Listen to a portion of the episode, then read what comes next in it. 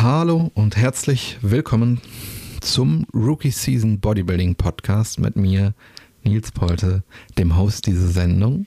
Warum heißt das Rookie Season? Warum heißt diese Podcast-Reihe Rookie Season? Weil es meine erste Bodybuilding-Vorbereitung ist und in meinen ersten Bodybuilding-Wettkämpfen münden wird, die im Herbst 2024 stattfinden werden. Die Bodybuilding-Vorbereitung, die Wettkampfvorbereitung ist in drei Teile geteilt. Als erstes findet ein Pre-Prep-Cut statt, der mich in eine gute Ausgangslage bringt, was mein Körperfettanteil betrifft und ähm, die Entfernung zum Wettkampfgewicht.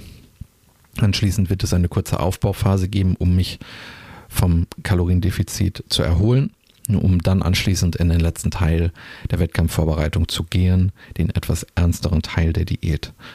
Die Podcast-Reihe wird jetzt am Anfang ähm, aus Prolog-Episoden bestehen, weil vor der eigentlichen Vorbereitung doch ein, zwei Dinge, ein, zwei ungeplante Dinge passiert sind und ich euch den Status quo so gut es geht näher bringen möchte, um anschließend dann in die eigentliche Prep reinzugehen. Außerdem möchte ich euch den grundsätzlichen Plan des ersten Teils der Diät näher bringen und meine Gedanken dazu zur Planung. Yes. Der erste Teil der Prep wird aus vier Mesozyklen bestehen, also aus vier Diätblöcken. Ich werde aggressiv reingehen und entspannt rausgehen. Das heißt, dass der erste Mesozyklus mit einem sehr, sehr aggressiven Kaloriendefizit stattfinden wird. Dieses Defizit wird dann von Mesozyklus zu Mesozyklus reduziert. Warum das Ganze? Ich bin sehr, sehr fett in diesen Pre-Prep-Cut gestartet. Das heißt, ich hatte einen sehr hohen Körperfettanteil. Ich hatte hohe regenerative Kapazitäten und ich hatte absolut kein Hungergefühl. So, wenn man ein Kaloriendefizit in die Praxis umsetzt, dann sind das immer Kosten, die man bezahlen muss. Ein Kaloriendefizit hat seinen Preis. Man muss sich sehr bewusst darüber sein, wie hoch dieser Preis ist. Außerdem ist es extrem wichtig zu wissen, was man für Ressourcen hat. Denn mit diesen Ressourcen bezahlt man eben diesen Preis. Um das nun etwas genauer zu erklären, ähm, die, der Preis, den ein Kaloriendefizit fordert, ist Ermüdung. Man greift seine regenerativen Kapazitäten an.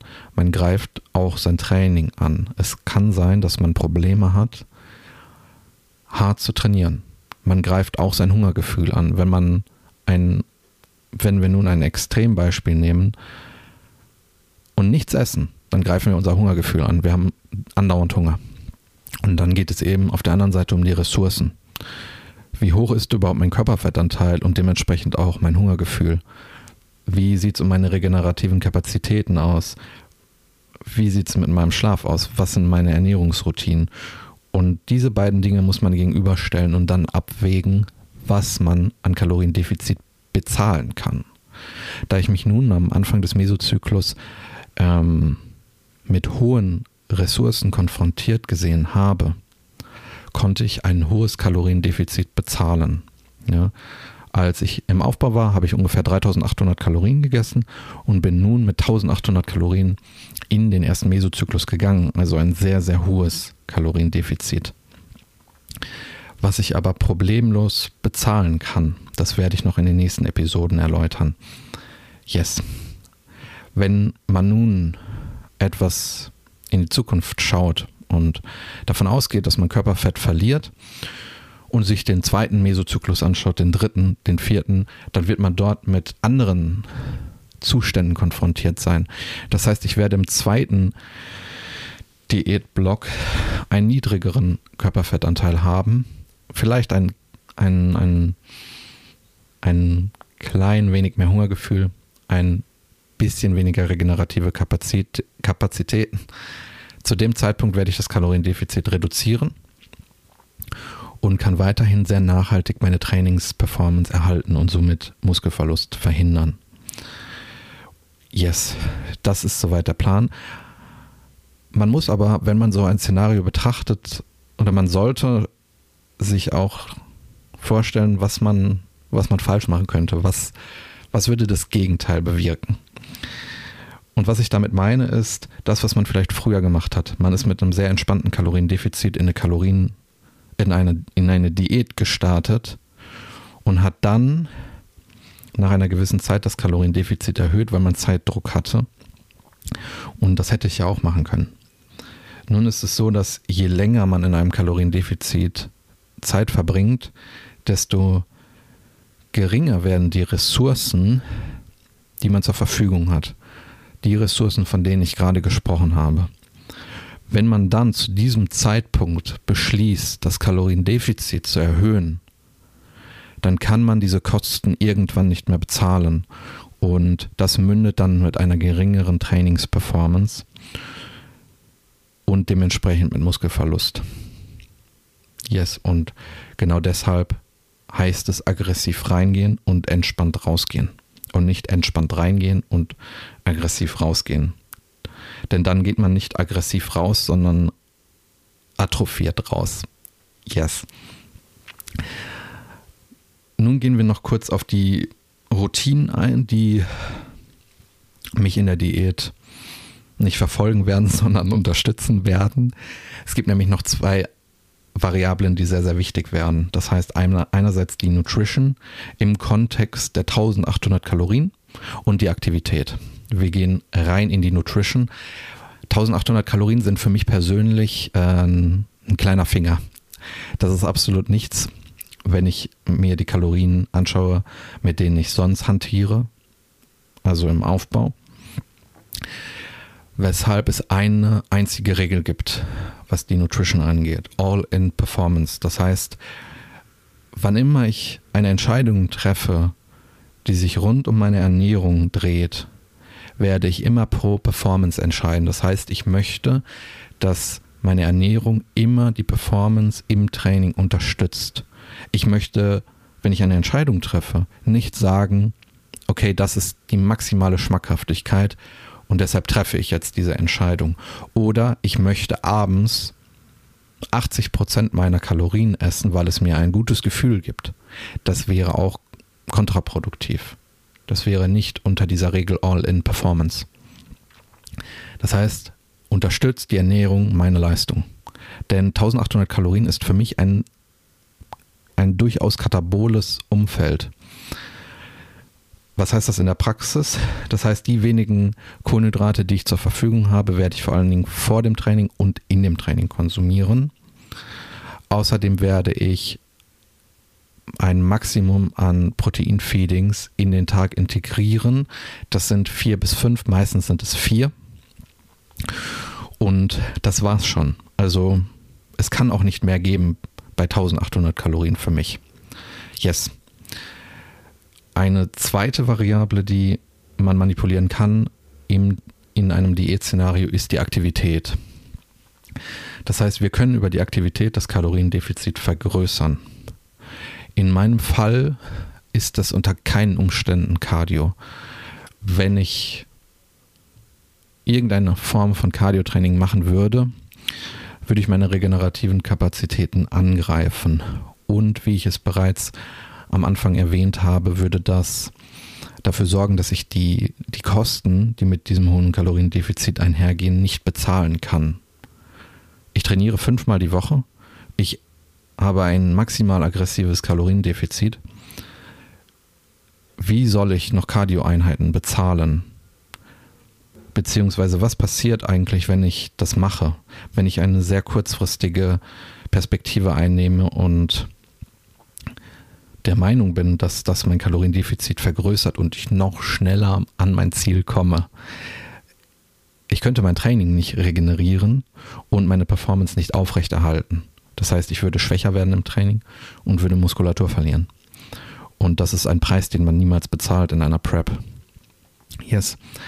Nun könnte man andere Wege finden, beziehungsweise muss aus einer anderen Perspektive denken. Nicht aus der Perspektive, ich will so schnell wie möglich an mein Ziel, sondern was kann ich bezahlen? Was greift nicht meine regenerativen Kapazitäten an? Und das sind in meinem Fall Schritte. Das heißt, ich werde meine Aktivität über Schritte hochhalten und so mein Kaloriendefizit nachhaltig vergrößern. Jetzt weiß ich aus meiner äh, letzten Diät, dass ein langer Spaziergang echt nicht so spaßig ist. Es gibt eine gewisse Anzahl an Schritten, die entspannend ist, eine gewisse äh, Länge des Spaziergangs, die entspannt ist. Ab einem gewissen Zeitpunkt macht mir das keinen Spaß mehr und ich habe einfach gar keinen Bock auf die Scheiße. Muss ich ganz ehrlich sagen. Und genau dann ist es eben wichtig, sich darüber im Klaren zu sein, wie man eine solche Routine überhaupt gestaltet. Und diese Routine heißt in dem Fall Schritte.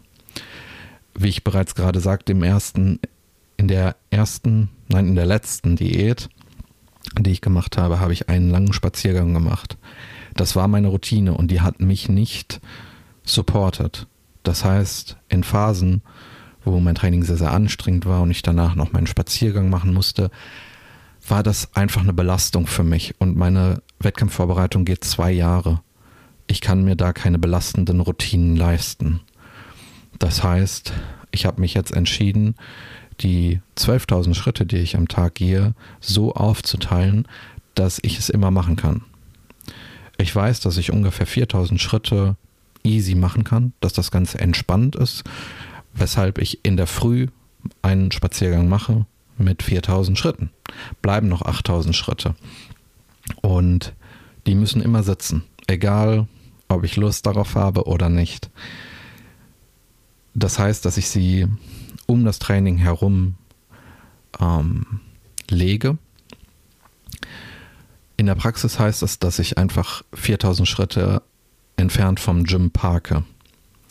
Das heißt, wenn ich dann eben mit dem Auto zum Gym gefahren bin, 4000 Schritte entfernt bin, muss ich zum Gym laufen, sonst kann ich nicht trainieren. Und das will ich ja in der Prep.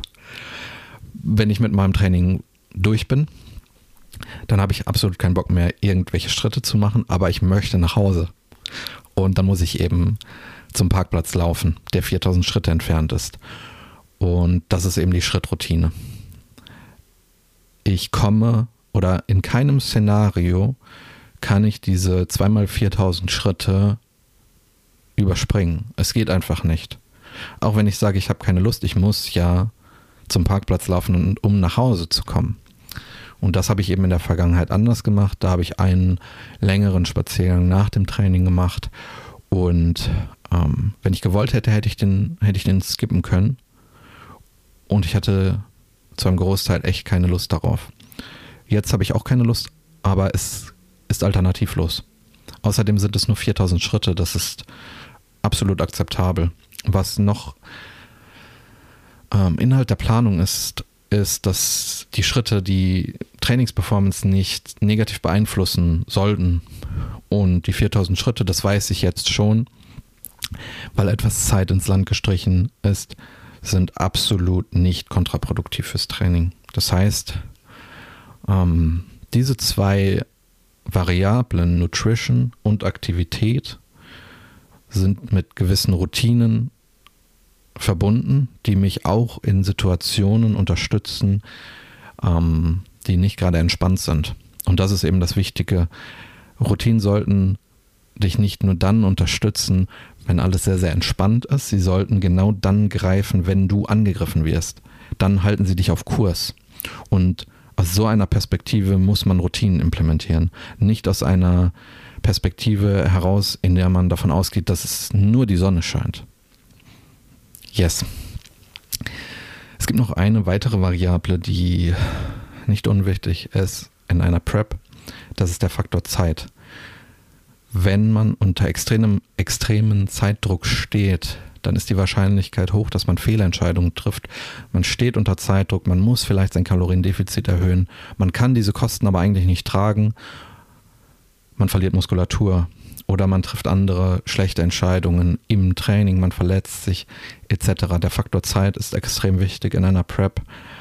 Ähm, ich habe im Laufe der Zeit, seitdem ich Bodybuilding mache, einige Wettkampfvorbereitungen beobachtet und was immer auffällt, ist, dass der Faktor Zeit extrem wichtig ist. Es gibt Athleten, die, ähm, die am Ende in Zeitdruck kommen und retrospektiv über ihre Prep reden und genau das als ein ähm, als eine Fehlerquelle ausmachen. Das heißt, in der Planung für die Prep hat der Faktor Zeit für mich eine extrem große Rolle gespielt, weshalb ich mir für den Pre-Prep-Cut mit vier Mesozyklen sechs Wochen Zeitpuffer gegeben habe.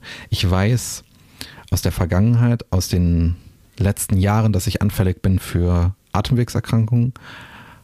Ich weiß, dass ich in der Vergangenheit dumme Entscheidungen getroffen habe und mich auch schon mal verletzt habe. Und ich weiß, dass es noch andere Dinge gibt, die reingrätschen können, weshalb ich mir sechs Wochen Zeitpuffer gegeben habe, um eben solche Dinge ausgleichen zu können und nicht in Zeitdruck zu kommen. Als Skript für diese Episode dienen meine persönlichen Aufzeichnungen über die jeweiligen Trainingswochen, die ich über mich selber anfertige, damit ich einen reflektierten Blick auf mich habe. Und ähm, ja, ich habe jetzt gerade über den Zeitpuffer geredet und wortwörtlich steht dahinter, ähm, die Realität sieht anders aus. Haha. Denn es ist leider etwas passiert und da gehen wir nächste Episode drauf ein. Deshalb heißt diese Podcast-Folge auch nicht der Plan, sondern ein Plan. Wenn man in einem sehr großen Zeithorizont denkt im Bodybuilding, dann kann es nicht den einen Plan geben. Man kann sich nicht darauf verlassen, dass alle Parameter gleich bleiben. Je weiter man in die Zukunft schaut, desto höher ist die Wahrscheinlichkeit, dass Dinge passieren, die nicht stattfinden sollten. Weil das Leben nun mal das Leben ist und es kann immer etwas passieren, was reingerätscht. Deswegen ist es auch nicht der Plan, sondern ein Plan. Ein Plan, der funktioniert, der anpassbar ist. Yes. Das war die erste Prolog-Episode. Ein kleiner Einblick in die grundsätzliche Planung des, des Pre-Prep-Cuts des ersten Mesozyklus. Wir gehen raus und die nächste Episode ähm, ist dann oder geht dann über den Zeitpuffer, der ganz schnell schmelzen kann, schmelzen kann. Ich danke euch für eure Aufmerksamkeit und ich hoffe, dass die Episode einen Mehrwert für euch hatte.